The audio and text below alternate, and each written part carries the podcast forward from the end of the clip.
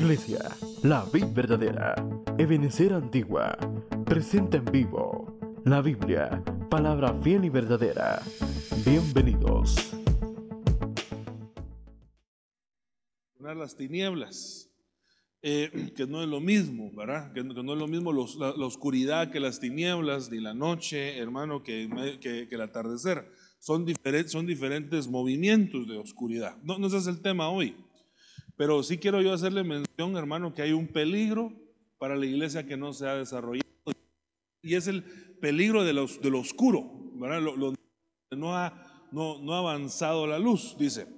Y aquí una mujer, esta mujer es eh, una ramera, es Babilonia, dice, le sale al encuentro vestida con, como ramera y astuta de corazón, y si usted sigue leyendo los pasajes, pues dice la Biblia que el corazón de aquel joven quedó atrapado y va a la muerte como, que, como aquel buey que va al matadero, ¿verdad? Y entonces es, su, destino final. Eh, yo, quiero, yo quiero aquí hacer mención a algunas cosas, eh, razón del tema, yo le decía que el tema yo le puse la lámpara que no se apaga, eh, pero yo quería hacerle mención de que hay un peligro para la iglesia en la oscuridad. Cuando hay oscuridad, eh, ahí, hermano, se constituye un peligro. Ahí sale la ramera. La ramera sale a cazar a los que no se han desarrollado, no han crecido. Hay un peligro latente en la oscuridad. Eh, y entonces miremos algún otro verso de los peligros que aparecen en la oscuridad. Dice Isaías 34, 14. Las fieras del desierto se encontrarán con las llenas y el macho cabrío llamará a los de su especie Sí, el monstruo nocturno. Otras versiones de este monstruo nocturno dicen Lilith, el demonio de la noche, el demonio de la oscuridad. Se establecerá ahí y encontrará para sí un lugar de reposo. O sea que en medio de las tinieblas, lo oscuro, hermano, donde no hay luz, sí existen peligros. Aquí, aquí yo veo, hermano, ya, vimos a la ramera cazando el corazón de los jóvenes pero aquí ahora vemos a un demonio, hermano, de la noche, que, que, tiene su guarida, su protección en medio de la penumbra de la oscuridad. Y dice que ahí es el lugar de reposo. Eh, continúo. E, e, este ya, no, este ya no es un adversario como el enemigo, sino que es Dios advirtiendo, hermano, de los peligros del oscuro. Y entonces dice, te herirá el Señor con locura, con ceguera y con turbación de corazón, y andarás a tientas a mediodía como el ciego anda a tientas en la oscuridad, no serás prosperado en tus caminos, más bien, más bien serás oprimido y robado continuamente sin que nadie te salve. Todos los pasajes que acabamos de leer son pasajes sumamente terribles. Eh, de hecho, este de Deuteronomio 28, hermano, aquí está eh, hablando del monte Ebal, donde el pueblo de Israel no decidió obedecer la voz del Señor, sino que decidió hacer sus propios caminos y la consecuencia es que iban a ser enviados a la oscuridad. La, consecuencia del desobediente es que es enviado a la oscuridad como un ciego que anda, que anda al oscuro. Eh, definitivamente, hermano, yo le estoy poniendo tres versos bases, pero hay muchos más versos donde usted y yo podemos eh, sacar a luz las cosas de lo oscuro, ¿verdad? los peligros que hay en la oscuridad. Pero yo quería hacer énfasis en lo importante que es, hermano, no estar uno en la oscuridad. Porque en la oscuridad hay peligros terribles para la vida del cristiano. Eh, entendamos, hermano, que la tiniebla, la, luz tiene que ser extirpada de nosotros en la medida en que nosotros crecemos como seres lumínicos, seres de luz. Por eso el Señor dijo, yo soy la luz del mundo, mientras estoy en el mundo, pero con mi partida, decía Él, ahora vosotros sois la luz del mundo. Eh, acuérdese también, hermano, que esos mismos versos menciona el Señor y dice, y si la tiniebla que hay, la luz de vosotros, perdón, parece tiniebla, ¿cómo serán las tinieblas? Eso quiere decir, hermano, que una de las medidas de nosotros como cristianos es salir de la oscuridad, salir de, donde, de lo que no se ve. Mire, eh, tal vez se lo estoy contando muy abstractamente, pero usted, hermano, todos nosotros hemos tenido relación con las cosas oscuras, no, no con las tinieblas de Satanás, no estoy diciendo, ¿verdad? Sino que cuando usted llega a su casa, hermano, yo imagino que la luz de su casa está apagada, ¿verdad? Entonces, eh, llega usted en ciertas hermano, pero usted en ese momento atravesó un, trecho oscuro. Da miedo porque usted conoce su casa, ¿verdad?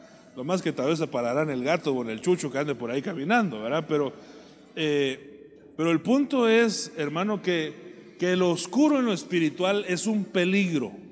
Yo veo, hermano, que eh, regularmente, muy, muy pocas veces se hace el esfuerzo por aclarar las cosas. Y muy pocas veces, hermano, se hace el esfuerzo por discernir las cosas.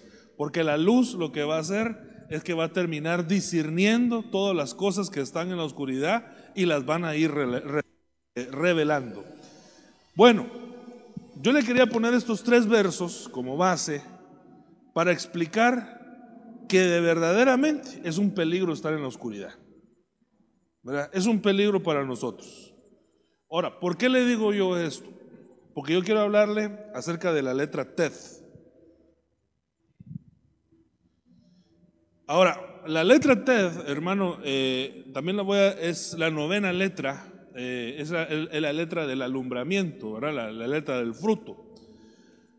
Eh, pero esta letra, yo, yo, yo busqué, hermano, un poquito más para poder hablarle con un poquito más de base, algunas cosas que quisiera platicar. Uy, ahí casi no la vamos a ver, vamos a ver si lo puedo agregar un poquito más acá. Agrandar la letra TET. TET. Permítame que se lo lea, hermano, pero es que necesito ponerle base a esto que le voy a decir por algunas cosas que necesito explicarle. Todo no se me vaya a desesperar.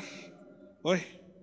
Entonces dice, la letra TET es la letra inicial de la palabra top, que significa bueno.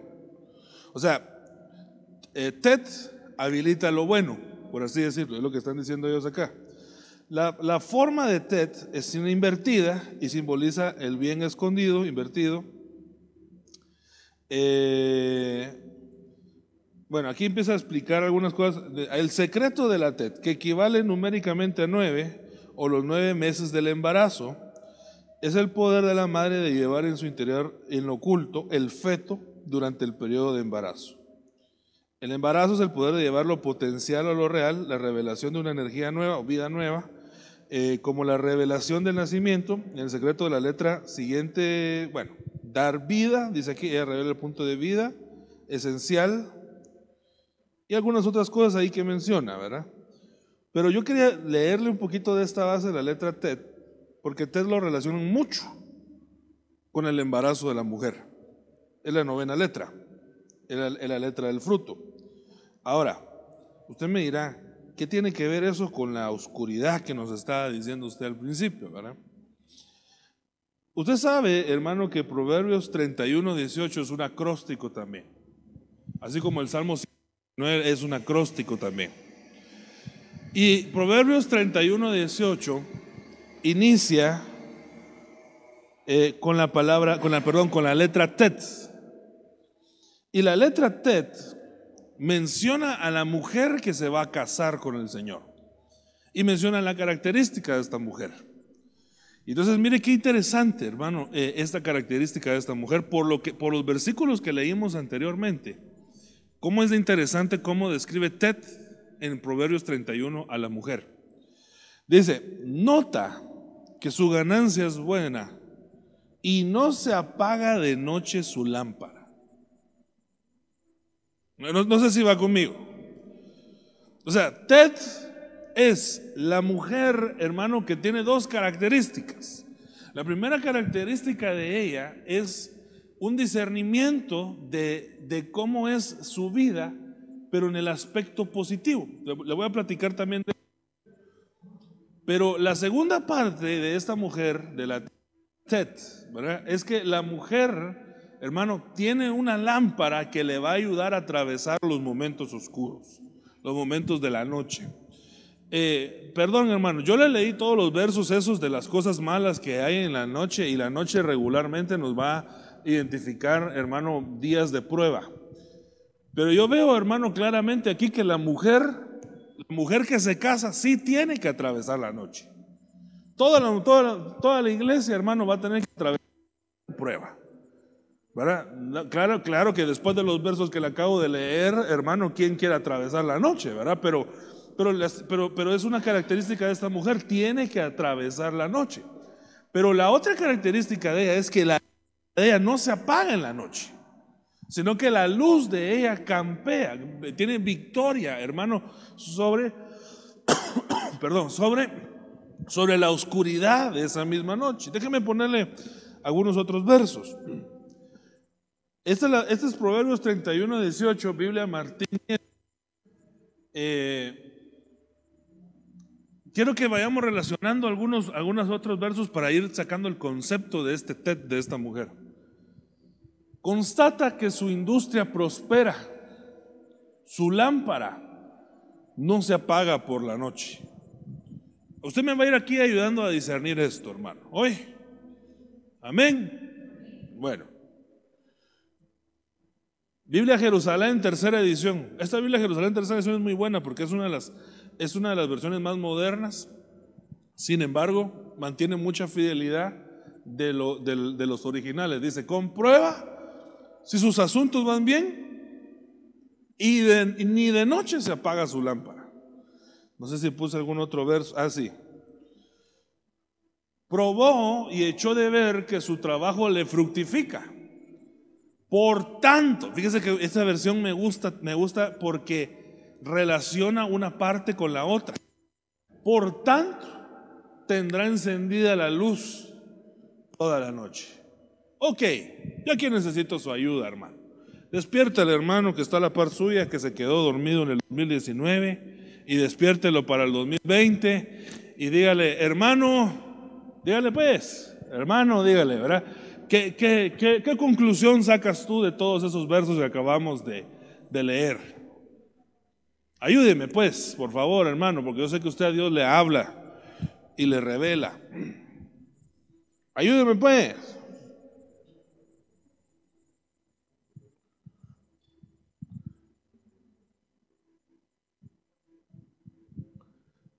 No quiere hablar conmigo. Bueno, está bueno, está peleando conmigo, está bien. Fíjese, hermano, y eso que es el año de la reconciliación, ¿va? y está peleando conmigo. ¿va? Pero fíjese, hermano, que yo una de las cosas que logro ver es que esta mujer tiene un discernimiento, aún en medio de la oscuridad, aún en medio de la prueba. Fíjese que no cualquiera tiene discernimiento en los días de prueba. Porque regularmente los cristianos, cuando hay prueba, cuando están pasando una prueba, difícilmente logran ver las cosas buenas. Cuando hay una prueba, hermano, eh, regularmente eh, el que está pasando una prueba, todo lo mira mal. Por eso es que, por eso es que hay gente que, que, dejándose llevar oscuridad de su prueba, hermano, incluso eh, se le mete un pensamiento de que mejor debería dejar todo abandonado, que Dios no le ha hablado, que Dios no lo ha llamado, que Dios ni lo usa, que mejor se debería de morir, todos me odian, mejor me como un gusanito, dice, ¿verdad? Porque, hermano, eh, porque en medio de la prueba regularmente la gente no tiene la capacidad de ver cosas buenas, pero esta mujer sí. Esa mujer marcada por la TED, hermano, en, la madurez de esta mujer, eh, ella constata que su industria prospera, dice, dice una versión. Pero no está hablando, hermano, de que ella sea dueña de maquilas o de fábricas, ¿verdad? Sino que está hablando de su industria espiritual, su espiritual, su emprendimiento en el Señor. Ella logra ver, hermano. A mí lo que me interesa de esta mujer es que su lámpara le ayuda a ver que ella, hermano, aunque todo el mundo mire oscuridad, como la lámpara de ella no se apaga, ella sí logra discernir que hay cosas buenas y hay buen fruto de lo que el Señor está haciendo. Regularmente los cristianos no nos gusta la prueba. Le hacemos cruz, cruz eh, a la prueba que, nos huya la, la, prueba de nuestra vida, pero regularmente, hermano, siempre Dios saca algo bueno de la prueba que nosotros estamos viviendo. Ahora, la capacidad que a mí me sorprende de esta mujer es eso, hermano, que ella constata que tiene una, eh, que sus asuntos van bien, pero está en la oscuridad. Y cualquiera hubiera dicho, pero esta mujer está mal, porque está en la oscuridad. Pero ella, como tiene lámpara, ella logra ver bien la bendición que Dios está enviando. Eso es una, eso es una capacidad, hermano, extraordinaria. Porque por eso dice la Biblia, por eso dice la Biblia, si tu ojo es bueno, todo tu ser estará lleno de luz. El ojo de esta mujer se volvió un ojo bueno. No sé si va conmigo. Mire, esto que le estoy diciendo es sumamente importante, hermano, porque esto puede trastornar su vida cristiana para bien. Porque aquí estamos hablando de la forma de ver las situaciones que nos acontecen en nuestra vida. Porque nosotros no estamos acostumbrados a ver lo bueno en medio de una prueba. Pero esta mujer tiene lámpara. Y ella no ve, hermano, a, la ramera, ella no ve eh, al demonio nocturno, ella no ve, hermano, los, los castigos de la oscuridad, sino que ella lo que mira es que aún en medio de la prueba, hermano, Dios tiene una bendición para ella. Y entonces ella constata, hermano, su, su capacidad de ver. E, esto es, esto es transformar nuestra manera de ver. Esta es una lámpara, hermano, que no se nos apaga. Por eso es que yo le puse este tema, ¿verdad? La lámpara que no se apaga es Tet. Porque esta es la mujer que puede, esta es la mujer que puede dar fruto en medio de la prueba. La lámpara que no se apaga, según Proverbios 31, 18. Ah, bueno. No sé cuántos van conmigo, hermanos amados. Pero entonces, ¿qué es lo que el Señor quiere hacer, hermanos, sobre nosotros para marcarnos a nosotros? Para que haya una transformación, ¿va, hermano. ¿Por qué estamos tratando de estar diciendo a la gente para que Dios lo marque, hermano, y la gente se emocione y que todo se quede igual? No, sino que el Señor quiere transformar en algo en nosotros. Y lo que el Señor anhela hacer, hermano, es que nosotros apercibamos de manera diferente las cosas, hombre. Veamos las cosas de la manera, del ángulo que Dios lo mira.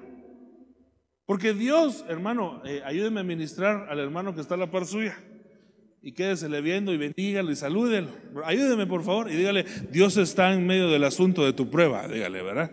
Usted, tú tranquilo.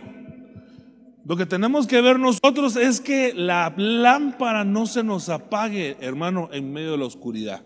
Porque si se nos apaga la lámpara en medio de la oscuridad, ahí sí ya estamos perdidos. Ahí sí nos convertimos nosotros en aquellos ciegos que están dando tumbos, hermano, y dando golpes al, aire porque, porque perdimos la guianza. Ahora, eh, yo quiero hablarle, hermano, a quienes se les apaga la lámpara. Sí, pues, pero según la Biblia, hermano, hay perfil de personas que se les va a apagar la lámpara y ellos van a tener un serio problema en el día de la prueba. Yo sé que esto que le voy a decir ahorita no es popular, no es agradable, no es la verdad. Aunque usted sea buen hijo de Dios, bueno, solo un buen hijo de Dios vino hoy, ¿verdad? otra oportunidad. Mira, aunque usted sea un buen hijo de Dios, Dios le va a mandar prueba a su vida. Ah, no, hermano, si yo lo estoy haciendo todo bien para que no me venga la prueba. No, es que es necesario, hermano, que cuando hayan frutos venga poda por causa del fruto. Ah, entonces mejor no doy fruto. No, porque si no da fruto lo cortan y lo echan al fuego. Mejor que lo poden a mejor a que lo destruyan por completo, ¿verdad? Entonces, a nosotros, hermanos, se nos tiene que quitar ciertas características. Los hermanos decían acá, eh, el aceite es el que mantiene vivo la, vida de la lámpara, y es correcto, es el Espíritu Santo, ¿verdad? Pero hay, hay hermanos, características que, que a nosotros se nos tienen que quitar para que no se nos apague la lámpara. Porque yo no quiero que a mí se me apague la lámpara en el día de la prueba. Esa es la gente que sucumbe en el día de la prueba. ¿Usted quiere sucumbir en el día de la prueba? ¿O quiere salir victorioso el día de la prueba? Bueno, entonces no se le tiene que apagar la lámpara. Sea, tiene que ver que su lámpara no se apague mucho menos el día de la noche. Porque para eso está, para la noche, ¿verdad? Entonces hay características. Voy a pasar viéndolas rapidito. Proverbios 20:20. 20. Al que maldice a su padre o a su madre, se le apagará la lámpara en medio de las tinieblas. O sea que este no va a poder pasar la prueba. Este, otra característica que yo miro es, no va a poder, bueno, si no va a poder pasar la prueba, muy probablemente va a sucumbir entre la ramera. Si no va a poder pasar la prueba, hermano, eso significa que se va a quedar siempre en Eval, en, las maldiciones. Solo en las maldiciones. Nunca va a llegar a las bendiciones. Porque dice que eso es bien impresionante, que hay cristianos que solo maldiciones perciben y no perciben bendiciones. Porque ellos no han pasado de, de, Ebal a Jericim, sino que se quedaron en Ebal, en las maldiciones, en las maldiciones, y no reciben bendición. Bueno, entonces el que se le apaga la lámpara porque maldice a su padre o a su madre, hermano, eh, ese, no, eso nunca va a pasar de chicha a chicharrón, hermano, ese nunca va a avanzar se va a quedar dando tumbos, hermano, en la oscuridad, sin, sin nunca alcanzar nada, sin nunca salir a la prueba, sin que nunca venga revelación, porque la lámpara encendida es revelación. Nunca va a poder ver este, las cosas buenas aún en medio de las pruebas. Fíjese que nosotros decimos, bueno, yo le estoy diciendo, eh, las cosas buenas aún en medio de las pruebas. Y hay cristianos que no logran ver lo bueno en el día del bueno hay algunos que todavía se quejan de lo bueno. Imagínense, no, no será mucho pedirle a alguien, hermano, que mire lo bueno en el día malo. ¿ah? Pero hay gente que le encuentra lo malo al día bueno. Pero bueno, entonces dice, hermano, pero esta es una característica impresionante, porque hemos estudiado que las generaciones que nos tocan a nosotros en el final, hermano, es una generación que no bendice, que, a su padre maldice y a su, y a su madre no bendice. Entonces, la generación que a nosotros, hermano, es contemporánea nuestra, es una generación que está en la oscuridad. Por eso no entienden, hermano. Por eso no perciben las cosas, no, no, no, no, no, no se les revelan las cosas. Fíjese que el me puso una cosa a hacer en mi corazón, hermano. Ya hace ratos que no escribía yo en Facebook, hermano. Pero llevamos cumplidos siete días de enero. No, ¿sabe qué? Se lo voy a enseñar, Fix. Mejor se lo voy a enseñar. ¿Me permite que se lo enseñe? Perdón que le voy a tener que enseñar Facebook, ahorita no se le vayan a quemar sus ojos santos. Vamos a ver. Va, pero mire pues, se lo voy a enseñar. Usted no mire mi foto, no sea shuti. Va, mire, Señor me puso a hacer a mí un conteo. Sentí en mi corazón la inquietud de hacerlo, fíjese hermano. Pero no por mí sino porque yo, yo siento, hermano, que a nosotros nos está acabando ya el tiempo, hermano. Espérame, fíjese que sabe qué voy a hacer. Si lo logra ver ahí, ¿no? Mire, pues, esas letras definen su edad. Si lo logra ver, tiene menos de 30. Pero como ya no lo logro ver, entonces también lo voy a hacer el close-up aquí. Bueno, empecé a hacer un, conteo, hermano, de sucesos extraordinarios que han pasado en estos siete días. Y si Dios me permite, voy a continuar. Y entonces así lo llevo. 2 de enero del 2020, incendio en Australia. Ahí me falta colocar que se murieron 450 millones de animales. De esa, de esa cuenta, el koala quedó técnicamente extinto ya no tiene hábitat del koala para vivir. Eso fue el 2 de enero. El 3 de enero, en un ataque coordinado de Estados Unidos, Donald Trump le dio muerte a Soleimani, que era el líder, el líder, el primer líder eh, militar de Irán. Usted sabe que Irán es potencia nuclear. 3 y 4 de enero, esto me lo compartió un amigo, yo no, no lo tenía en cuenta, hubo una lluvia de cuadrántidas y estrellas eh, que bajó en su intensidad a la novena estrella más brillante. 5 de enero se hizo, se, hizo, se levanta la bandera de la venganza en Irán. 6 de enero, estamos hablando de los, los seis días para una semana para atrás, a partir de la proclama. 6 de enero cae un meteorito o bola de fuego en el Océano Pacífico. 7 de enero, ayer hubo terremoto en Puerto Rico. No sé si usted sabía. 7 de enero, Irán ataca las bases de Estados Unidos, mandó más de 30 misiles a bases norteamericanas. 7 de enero, ayer también, cae un Boeing, o sea, un, avión con 180 personas en Irán. Ahí fue el problema, ahí mismo. Cayó un avión, no quieren soltar la caja negra, eso es lo que veo en la mañana, porque no, eh, están diciendo que hubo una falla, una falla mecánica, pero el avión era nuevo. Y lo que están diciendo, la teoría es, eso es teoría, eso es eso no es mi culpa, que ese avión se lo trajeron para abajo. 7 de enero, ayer mismo, erupción del volcán en Alaska, que lanza una nube de cenizas a 8 kilómetros a la redonda. Bueno, falta hoy, 8 de enero. Eso estoy hablando de una semana para atrás. ¿Por qué le estoy diciendo eso?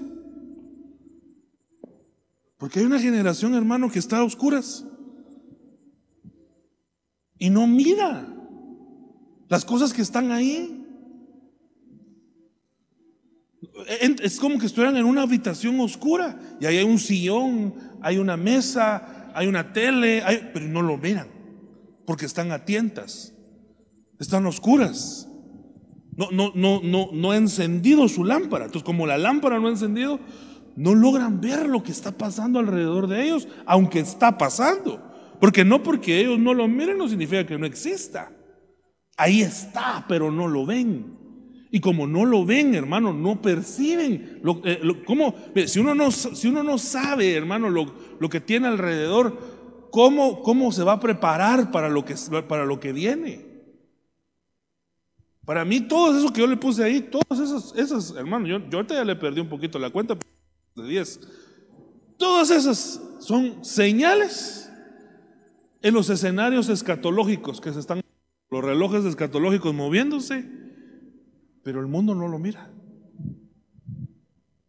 Tiran la noticia, pero no se dan cuenta. Porque hay una generación que está a oscuras. Porque no han aprendido a bendecir a sus padres.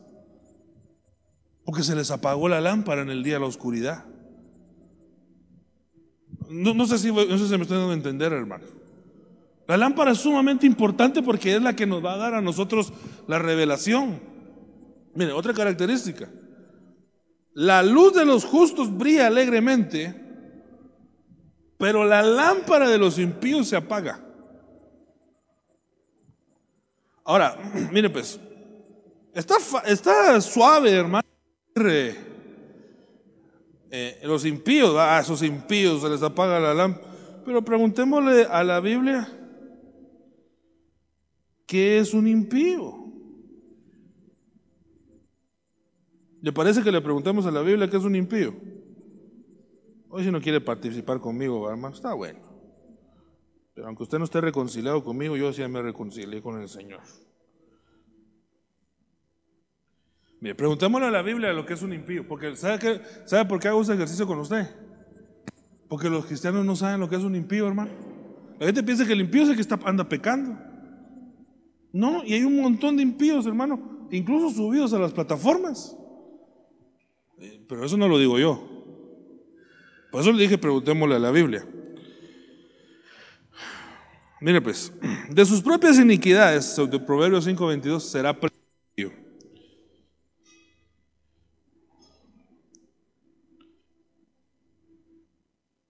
Vamos a ver. Lo que el impío teme, Proverbios 10:24 vendrá sobre él. Característica de un impío. ¿Ah? Que vive con miedo. Hermano, usted no conoce cristianos que viven atemorizados.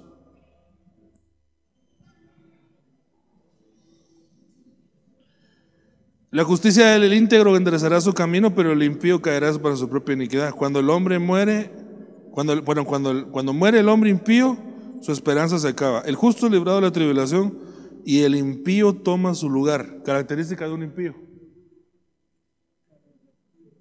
quiere siempre tomar los lugares de los justos.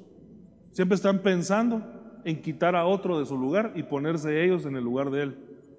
Es característica de un impío. El impío gana salario engañoso.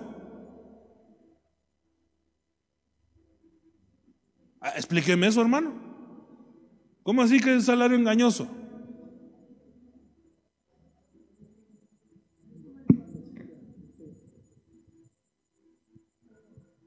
Fíjese que hay, eh, hay personas que, comerciantes, que, calculan dentro de sus comercios, cuando ellos tienen, eh, ellos tienen personas a su cargo, calculan un porcentaje de robo, porque ya saben que la gente que está trabajando con ellos les va a robar.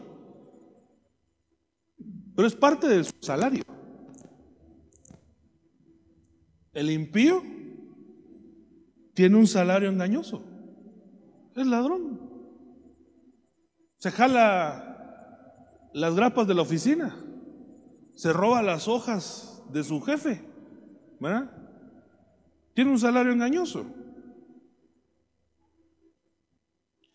El impío codicia. Proverbios 12:12. 12, el botín de los malos.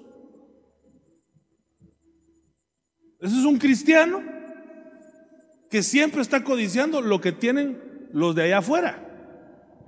Los malos, ellos miran la serie de narcos y dicen, ah, yo quisiera ser Pablo Escobar, ¿verdad? Pero no puedo, ¿verdad? Porque soy cristiano. Pero lo codicia. ¿Verdad? Codicia a la mujer de su vecino. Ay, no, está muy feo el mensaje, ¿verdad? lo codicia. Eh, en la ganancia del impío y turbación. Abominación del Señor es el camino del impío. Vamos a ver. Ah, Proverbios 17, 23, mire. Yo no estoy leyendo solo lo que dice Proverbios con respecto a los impíos, pero hermano, hay un montón de cosas. El impío recibe soborno bajo el manto. ¿Cómo se llama eso aquí en nuestro, en la Biblia chapina? ¿Cómo lo hubieran puesto ahí? El, el impío recibe mordida. Pues yo le digo que incluso puede haber que dentro de las plataformas haya gente impío.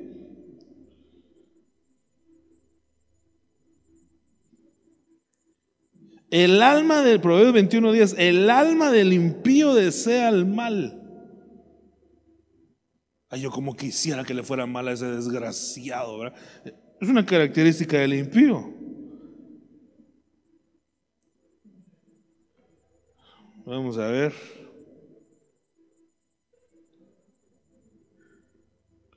Proverbios 28.1, mire ese. Hermano, ¿por qué le estoy leyendo esto? ¿Para aburrirlo? ¿Para llenarle un tiempo? No, yo le estoy explicando que a estos lo que les va a pasar es que se les va a apagar la lámpara en el día de la prueba. Y yo no quiero que a nosotros nos apague la lámpara en el día de la prueba. Proverbios 28.1. El impío huye sin que nadie lo persiga.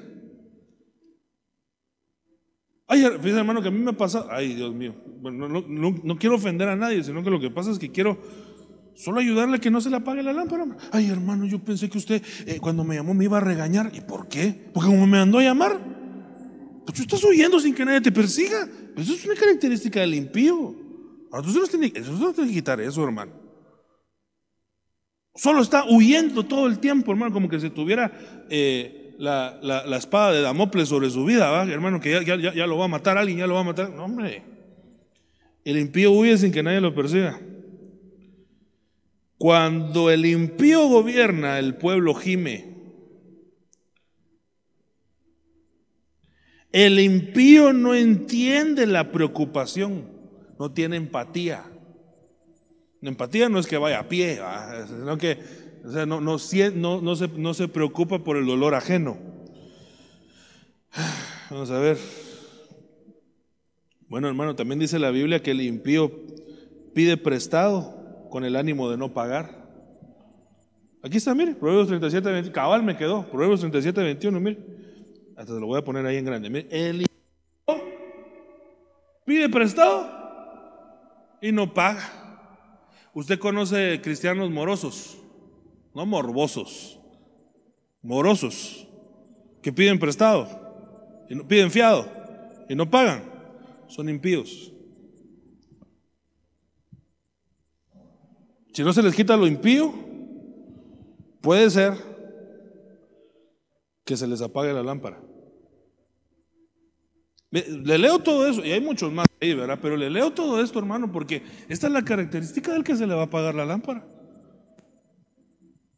Esta es la característica del que va a sucumbir en el día de la prueba, porque no, no, no tiene la lámpara encendida. ¿Seguimos o está muy feo el tema, hermano? Sí está feo el tema, ¿ah? No, yo sé, yo sé. Ahora mire pues, bueno, y ahí falta lo del aceite que decía el hermano Alfredito. Ahora, ¿para qué nos sirve la lámpara? Pues yo le quiero ¿para qué nos sirve entonces la lámpara?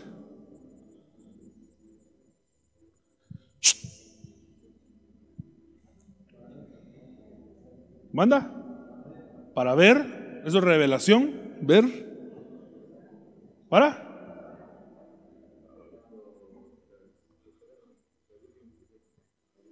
Ajá.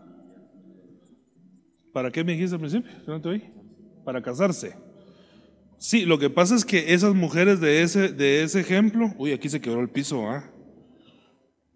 Perdón, ese, ¿ya habían visto este? Está bien quebrado. Ese hay que arreglarlo.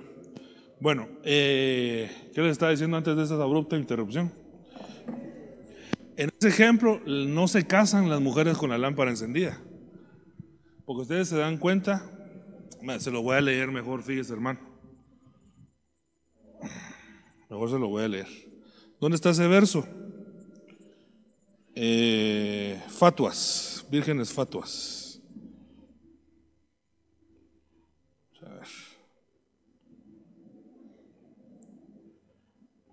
Yo se lo voy a leer, fíjese hermano, para que no se enojen conmigo. Ay, Dios mío. Insensatas.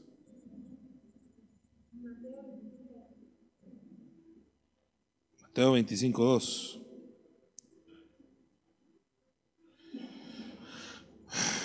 Mire pues, entonces el reino de los cielos será semejante a diez vírgenes que tomando sus lámparas salieron a recibir al esposo. No dice al novio. Si él es esposo ya, él está casado.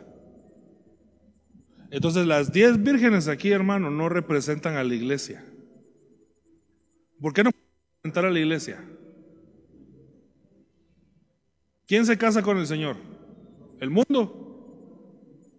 Israel. ¿Quién se casa? Entonces, si él ya está casado, ¿ya se casó él con quién? Con la iglesia. Entonces estas diez no representan a la iglesia. Porque él ya está casado. Ese es un paréntesis por, por la causa de la aportación. Entonces la lámpara, entonces ahí luego ya empezó a explicar que cinco son insensatas.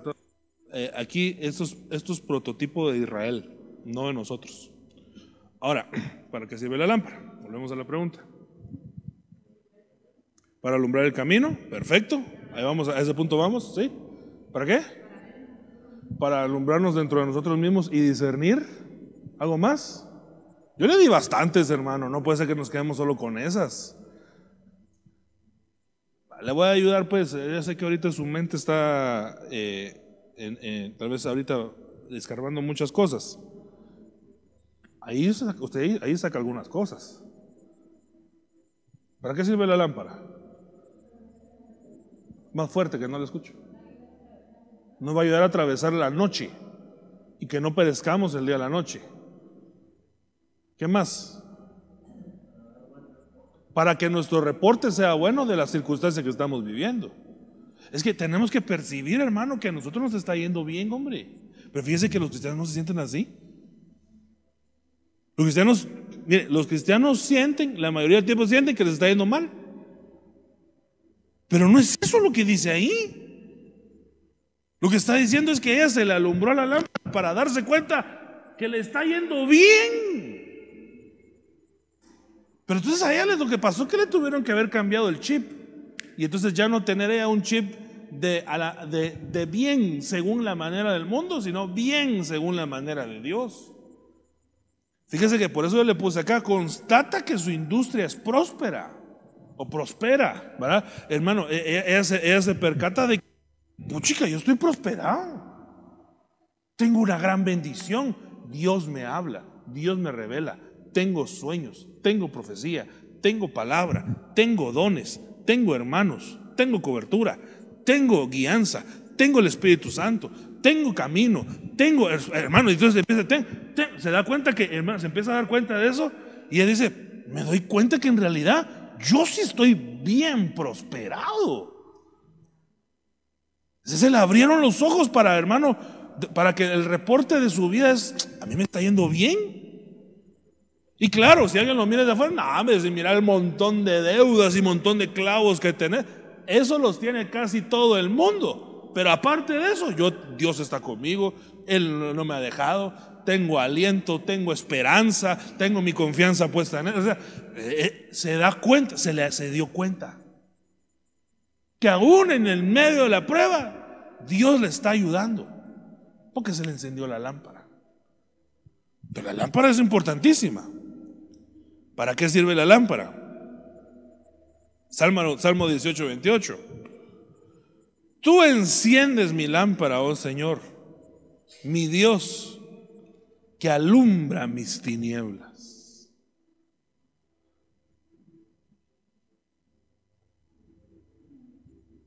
Aló. Eco, eco, eco.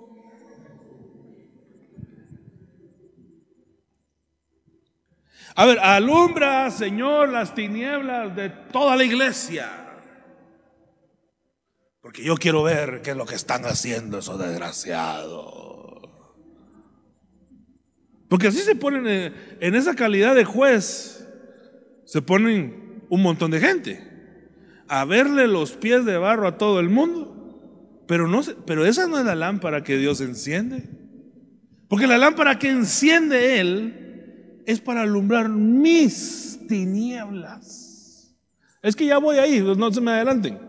Si no me van a arruinar el tema. Es para alumbrar mis tinieblas. Eh, eh, a ver, hermano. ¿Qué, percibe usted, hermano, si, Dios hubiera dicho, vamos a dedicarle un versículo a mis hijos hoy? y le voy a dedicar el Salmo 18, 28. Y ¡puf! se la enciende. ¿Qué percibe usted? ¿Qué, ¿Qué, le estará diciendo Dios ahí? ¿Ah? ¿Que todavía tenemos tinieblas, hermano? Si no, ¿para qué la lámpara? Porque el Apocalipsis dice que, en ese día ya no habrá necesidad de lámpara. Porque Él será la luz de todos. Entonces ahí la lámpara ya para qué? Porque todo es luz. Pero si hay tiniebla, si hay tet, es porque todavía hay tinieblas en nosotros, hermano. Y usted tiene que tener, hermano, el deseo de querer ver hacia, hacia lo que haya dentro de usted todavía que esté malo. Pero, pero fíjese que eso no le gusta a casi nadie. Porque todo el mundo quiere verle lo malo a los otros, a los otros, ¿verdad? Pero enseñar sus cosas malas. Ah, pero eso es la lámpara que enciende el Señor. ¿Usted quiere que el Señor le encienda la lámpara? Bueno, tiene que ver sus tinieblas. Y, no solo para verlas y agarrar la lámpara. Uy, qué feo está eso. Uy, ese está peor. Ya me lo vi, Señor, qué horrible. No, no, no, no. Sino que el Señor lo está enseñando para que lo quite. ¿Verdad? Lo está revelando para que, hermano, eso se extirpe de nuestro corazón. Por eso lo está revelando el Señor. No sé si todavía quiere que el Señor haga tet con usted y le encienda su lámpara. Ay, hermano, y voy a ver un montón de cosas, sí, pero todavía, aún así se va a dar cuenta que su ganancia es buena, fíjese. Que tiene más cosas buenas que malas. Eso se va a dar cuenta usted cuando enciendan su lámpara. Mire la lámpara. Lucas 15, 8. la Biblia está hablando de mujeres regularmente, está hablando de las. ¿O qué mujer, si, tienes diez, si tiene 10 monedas de plata y pierde una moneda, no enciende una lámpara? ¿Ah? ¿Va conmigo en la lectura? No, no, no, no se me adelante más. Ahí está, ¿y qué es? Lo que viene más adelante, ¿para qué sirve encender la lámpara? ¿Verdad? Enciende la lámpara. Tet. Se encendió la lámpara de Dios sobre su vida. ¿Cuántos reciben que el Señor encienda la lámpara de Dios sobre su vida? La encendió el Señor. Ya no estamos en tinieblas. ¿Y ahora qué toca? Agarrar la escoba e ir a barrer todo lo que está malo en la casa. Le voy a decir un secreto de Estado.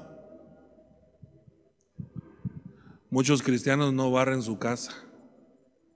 Ay, ¿usted cómo sabe, hermanos? Yo verá todo el asistín y todo el cloro que saco ahí. No, no, no, no, no, no, no, no, estoy hablando de esa, de esa barrida. Estoy hablando de la barrida espiritual. Porque, hermano, hay que sacar todo lo que no sirve de la casa. Le voy a hacer una pregunta. ¿Habrá, ¿Usted qué piensa? ¿Habrá líos todavía en las casas de los cristianos, sí o no?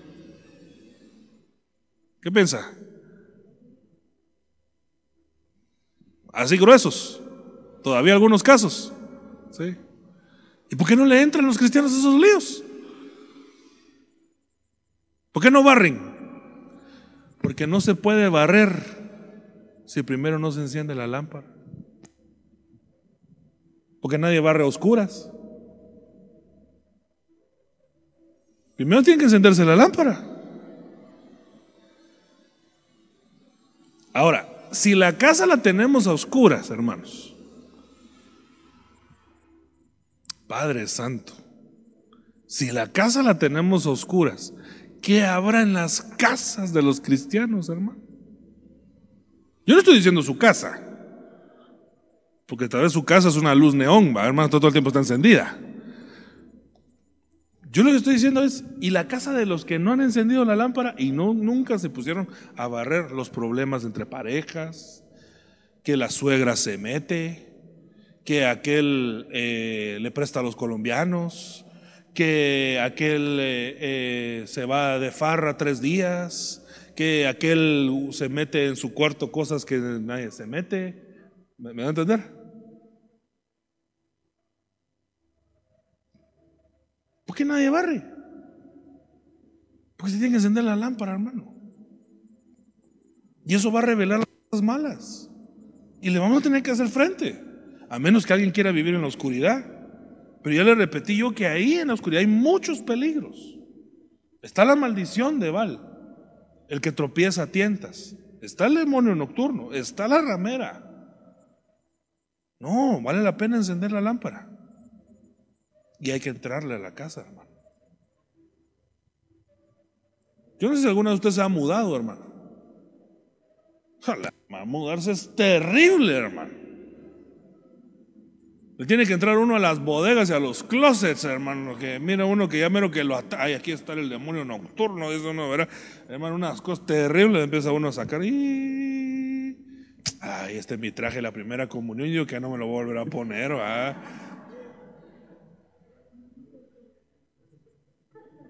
Hay que sacar ahí, hermano. Es terrible, es terrible. Limpiar es terrible, pero necesario. Yo desde mi trabajo secular le digo, no existieran las fumigadoras. No, no habría trabajo para los fumigadores. Si la gente fuera limpia. Pero ratón, cucaracha, eh, eh, polía, termita, pulga, lo que sea, viene por causa de suciedad. No, hermano, es que yo soy sumamente limpio, pero no sé por qué se me pegaron las cucarachas. Algo el chuco tiene ahí.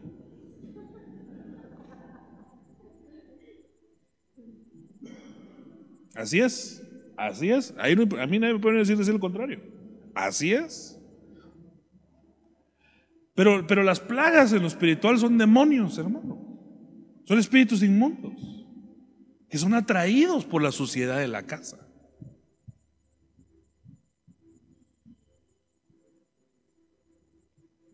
Hay que barrer la casa, hermano.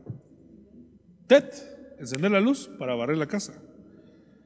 Entonces, pero ella lo que pasa es que fíjese que está barriendo, es cierto, está limpiando, es cierto, pero lo que motivó todo, fíjese que hermano, que como que una de las cosas que motiva, ¿ves? Yo no sé por qué somos así, va, pero como hay un dicho que dice que nadie sabe lo que tiene hasta que lo pierde. ¿Ha escuchado usted ese dicho? Yo no sé por qué esta mujer se llegó a motivar hasta que perdió algo. Y se dio cuenta que perdió algo. Hasta que lo perdió. Antes como que estaba como acomodadita. ¿ah? Cuando se dio cuenta que hermano perdió la moneda que le faltaba para casarse. Es figura del diezmo, ¿verdad? Hasta ahí se motivó a limpiar, hermano.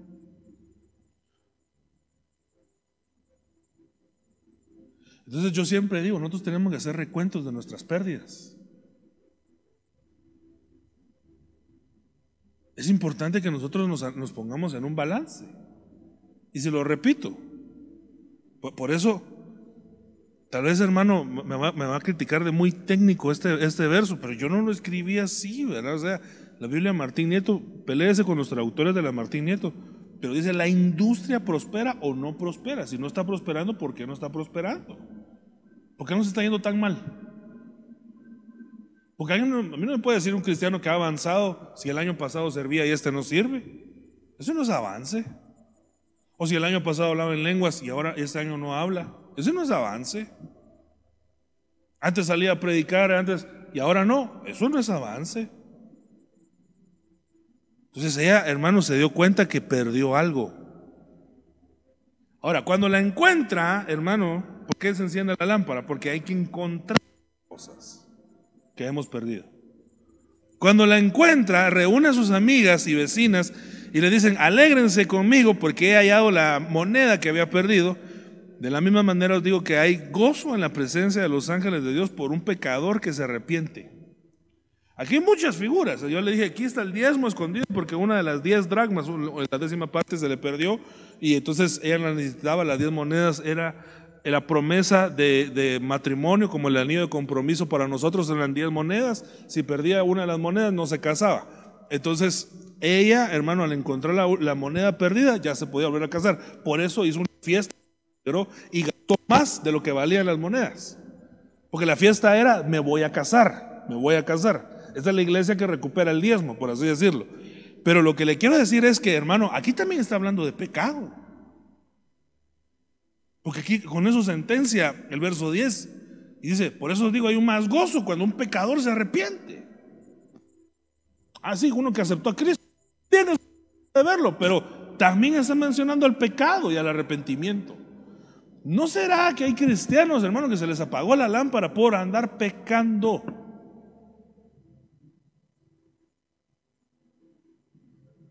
Y cuando peca, sale, eh, hermano, a ver, Entran los ladrones a las casas. ¿Qué momento es lo más peligroso para que entre un ladrón? En la noche. Entonces se apaga la lámpara, entra el ladrón a robar algo y ahí se da cuenta que le falta algo. Ay, me robaron algo. ¿Por qué? Porque dejaste entrar oscuridad. Y ahí roba. Ahora, yo le estoy hablando de Ted, ¿sí o no? No de Ted, no, no nada, sino de Ted. ¿Sí? ¿Sí está conmigo? Pero me voy a tener que saltar a la letra número 14. De la 9 me salté a la 14.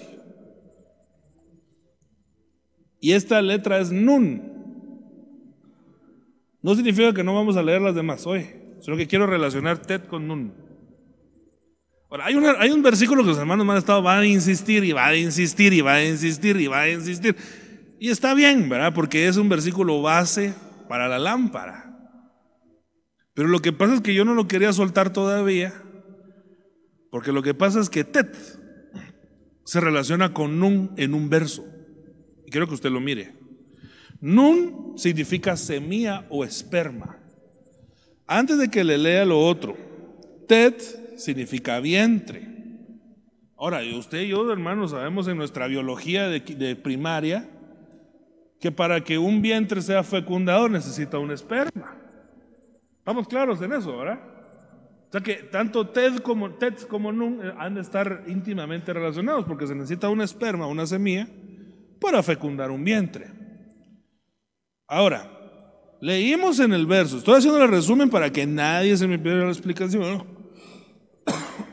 Pero leímos en Proverbios 31, 18 que la lámpara está relacionada con con el vientre, ¿sí? Con la fructificación. ¿Vamos bien hasta ahí? Pero este verso del Salmo 119, 105 es nun. Y mire cómo dice, lámpara es a mis pies tu palabra y luz para mi camino. Entonces, lo que enciende a Ted es la lámpara de Nun. No sé si me está dando a entender, hermano. Lo que activa la lámpara de Ted, lo que enciende aquella lámpara que se perdió, aquel vientre que no pudo dar el fruto, que no fructificó, se apagó esa lámpara. Lo que la enciende es la lámpara de la palabra. Y la lámpara de la palabra, hermano, ejerce sobre aquel que está en tinieblas para encenderle en sus tinieblas. pero, pero, eso, eso lo hace por medio de un nun. Un nun que afecta a un tet. Perdón que voy así, hermano, pero es que yo, quiero que esto le quede a usted bien grabado en su mente. ¿verdad? Entonces, el lámpara, eh, eh, lámpara es a mis pies tu palabra, es un esperma de divino que sale de Dios y que busca a la mujer la mujer que obviamente no está fecundada, no, ese vientre no ha dado a luz, ese vientre no es fructífero. Y sale un esperma divino. Esa es la palabra de Dios. Por eso dice la Biblia que cuando el sembrador salió a sembrar la palabra, hermano, está cayendo semilla, pero la palabra semilla ahí es esperma. Entonces el sembrador sale a sembrar esperma en el campo y cuando cae encuentra cuatro tipos de vientres, cuatro tipos de tierras. Pero hay un vientre que es el que entiende la palabra, que puede dar un, mayor fruto, una mayor cantidad de fruto. Y aquel que entiende, entonces, ese es un vientre en tet. Y hermano, es fecundado por un nun de Dios y ¡pum! se enciende la lámpara. ¿Qué es lo que te estoy diciendo, hermano? Tal vez, perdón, pues, ¿verdad? Eh, hermano, perdón, no te quiero ofender, no te quiero herir, lo que quiero es encender la lámpara. Pero tal vez tú maldecías a tu padre y a tu madre y no los bendecías. Tal vez tú tenías alguna de las características del impío que leímos o alguna de las otras más que nos hacen falta en la Biblia y se te apagó la lámpara. Tal vez tú, hermano, pecaste en algún momento de tu vida y se te apagó la lámpara. Pero entonces Dios envía una palabra, hermano, nun, a sellar para que venga a encender tu tet Hermano, si alguien ahorita se metió a la transmisión, dice, ese está loco, está diciendo teti, no teti, y eso qué es, Pero usted ya sabe de qué le estoy hablando, Entonces Dios envía una palabra que enciende la lámpara y perdón, se nos quita lo impío, pues. Se nos quita la tiniebla en nosotros. La tiniebla que hay en nosotros, hermano, empieza a desvanecer. Y en nuestro ojo empieza a mejorar. Porque ahora por medio de la palabra de Dios es que yo puedo notar que mi ganancia es buena. Porque se me encendió la lámpara. Por medio de la palabra yo logro percibir el mundo. Y lo, y, lo, que está sucediendo. Y ya no soy ajeno a los, a los escenarios escatológicos, ya no soy ajeno al, al, mensaje de Dios. Ahora sé que Dios está hablando. ¿Por qué? Porque por medio de la palabra, la palabra me encendió la lámpara. Hermano, mire, yo sé que tal vez algunos de ustedes ni noticias miraban antes, hermano, y miraban noticias. Lo que miraban es, eh, salió a comprar pan y un cuatecito muerto. Ah, eh. Iba por el pan. Y esas eran noticias que usted le ponía atención antes. Ah, pero ahora se salta a todas esas y mira, Irán ya le contestó a Estados Unidos. Y esa es esa señal de la, de la guerra de lo que va a venir para la gran tribulación. Y entonces este escenario aquí se tiene que mover por el estrecho de Hormuz, es el caballo negro que tiene. Y entonces, hermano, ya su mente empieza, ya su mente, porque se le encendió la lámpara. No se me está dando a entender. O Nun le encendió la lámpara. Y así con todas las facetas de nuestra vida. Usted va a poder barrer la casa porque tiene palabra. Usted va a encontrar las cosas perdidas porque tiene palabra. Usted va a poder recuperar, hermano, lo, lo- que, el, lo que el diablo se robó en la oscuridad porque usted tiene palabra. Y se le va a encender su lámpara. Entonces, esta es la iglesia, hermano, que está embarazada del Señor.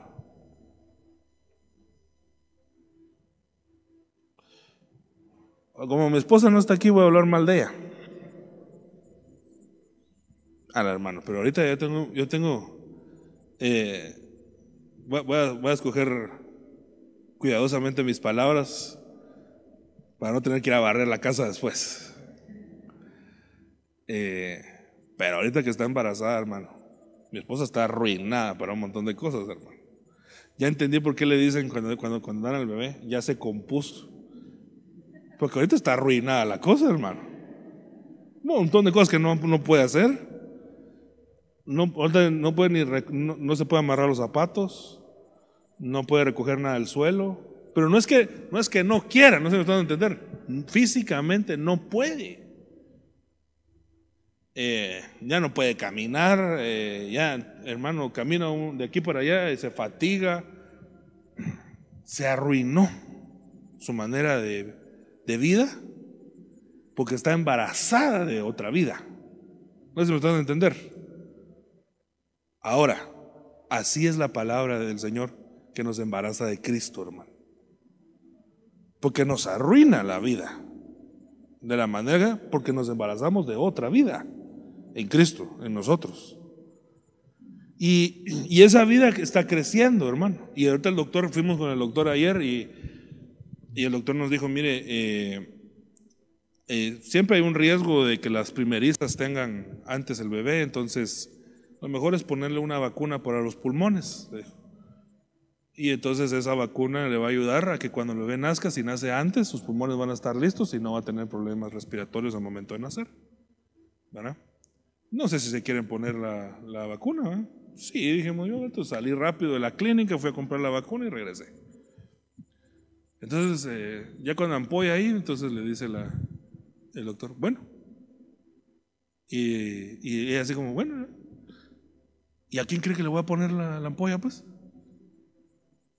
A mí, sí, a usted. Le dice, no se lo puedo poner aquí al bebé, va. Entonces, hermano, pues, ya nada, toda dolorida la pobre, ¿va? Pero ¿qué es lo que le quiero decir? Que el bebé se nutre, o sea, esta vida se nutre 100% de lo que recibe la madre. Eso es nun y tet. La emisión del mensaje, hermano, de Cristo. Lo, lo que tú escuchas de la palabra. Es 100% relacionado con el embarazo de Cristo que tú vas a tener o no en Dios. Ahora, acuérdense que Apocalipsis capítulo 12, hermano, es un dragón esperando a una mujer embarazada. Y al dragón le sorprende el embarazo de esa mujer, porque lo que nace no es un niño, un niño neófito, sino que lo que nace es Cristo en la mujer. Y es arrebatado al cielo. Y metidos en Cristo, hermano, todos nosotros. Porque ella, porque ella, porque el, dragón se sorprendió del tipo de embarazo que está teniendo. ¿Qué es lo que le estoy diciendo? La iglesia se embaraza por lo que escucha o deja de escuchar. Pero hay quienes, perdón hermano, ponen anticonceptivos a la palabra de Dios y no se dejan embarazar por lo que Dios quiere hablarles. Y bloquean el esperma divino. Entonces, ¿cómo se les va a encender su lámpara? Si solo escucha lo que quiere escuchar. Solo pone por obra lo que quiere poner por obra y lo que no quiere poner por obra, ahí pone un preservativo para que no llegue ese mensaje de Dios a su corazón. Perdón que le estoy hablando así, hermano, pero yo le estoy, por eso le puse yo toda la explicación, ¿verdad? No estoy, no estoy, no estoy intentando hablarle de una manera morbosa, estoy intentando hablarle de- de- desde este ángulo, hermano, de que la iglesia se tiene que embarazar. Eso es TED, eso es, hermano, que la iglesia, hermano, se, se iluminó, pues, se encendió su lámpara para ser un ser de luz. Hermano, tú tienes que iluminar. Tú tienes que brillar. Sí, hermano. Tú tienes que ser eh, una lámpara que enciende en medio de la oscuridad y eso va a ser por medio de lo que tú escuchas. Lo que tú escuchas es sumamente importante, hermano. Entonces, lo último que le quiero decir, aquí están Tet y Nun. Yo se lo, yo se lo marqué ahí, Tet y Nun. Tet es fruto, dijimos, son los nueve, los nueve meses de embarazo de la mujer. Es el alumbramiento del vientre de la mujer. Esa es la lámpara que se encendió. Pero la enciende un nun. Y el valor numérico de nun, hermano, es muy simbólico. Porque el valor numérico de, nun es 50 y eso es un jubileo. Eso es una libertad, hermano.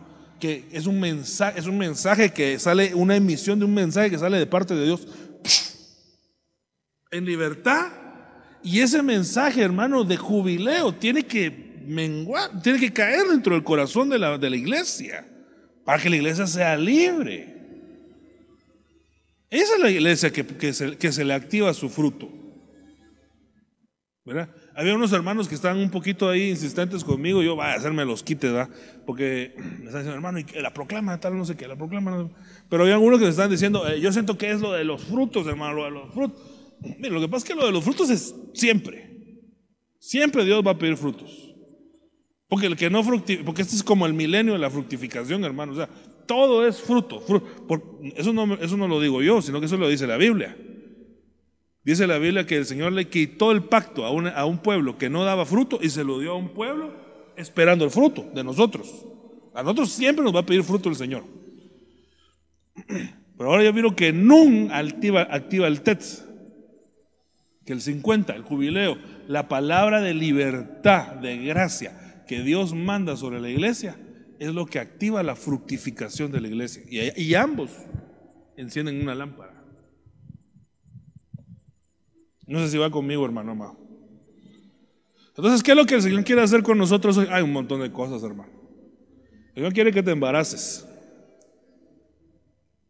Ay, no, hermano, yo ya tengo ocho chipotes y ya no veo una novena, ya no aguanto. No, no, no, espiritualmente, no te preocupes. El Señor quiere que te embaraces de una palabra de Él.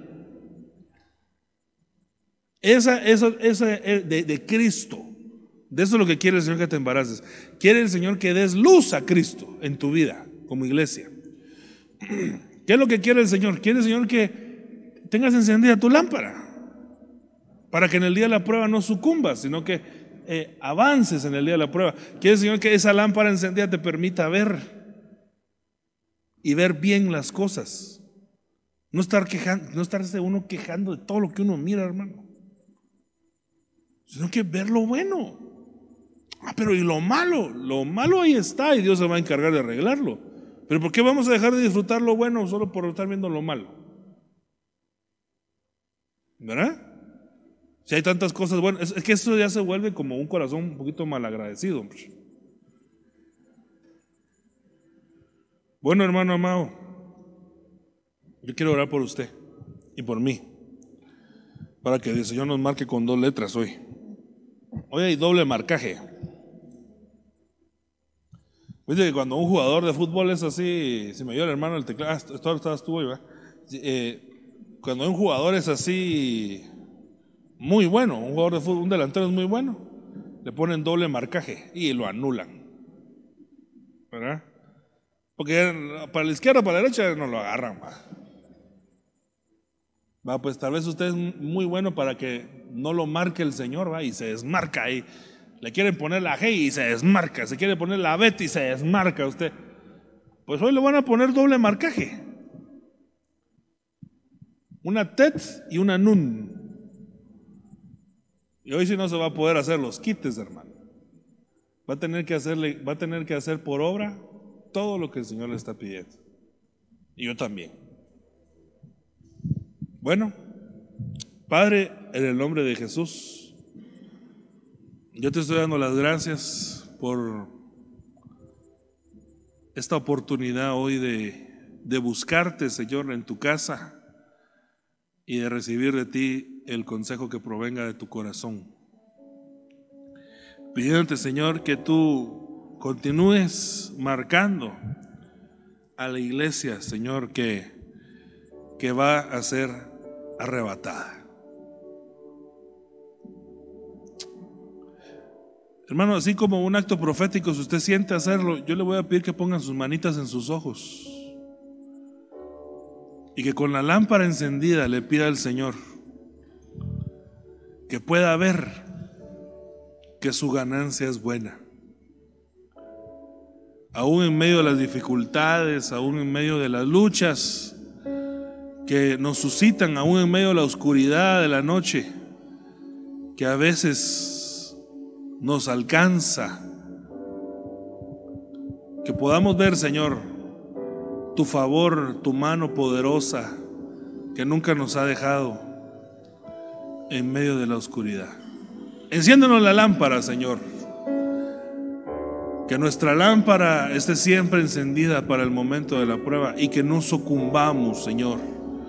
Si alguien está en medio de una lucha y no sabe qué hacer, Señor la oscuridad de las tinieblas, Señor, ha cegado su vista. Tú hoy le estás diciendo que le vas a encender la lámpara para darle guianza como nunca se le habías dado. Hoy es día, Señor, para encender nuestra lámpara en ti. Enciende nuestra lámpara. Abre nuestros ojos, porque la lámpara del cuerpo son los ojos. En el nombre de Jesús, Señor, llena de ese aceite la lámpara. Ayúdanos a pasar los trechos oscuros en victoria, sin tropiezos, sin maldiciones sin ser alcanzados por el enemigo. Señor, yo vengo pidiéndote que tú selles con la tet y con el nun, con la semilla y con el vientre a esta tu iglesia, Señor, y que haya mucho fruto. En el nombre de Jesús. Iglesia, la vida verdadera, Ebenecer Antigua presentó la Biblia, palabra fiel y verdadera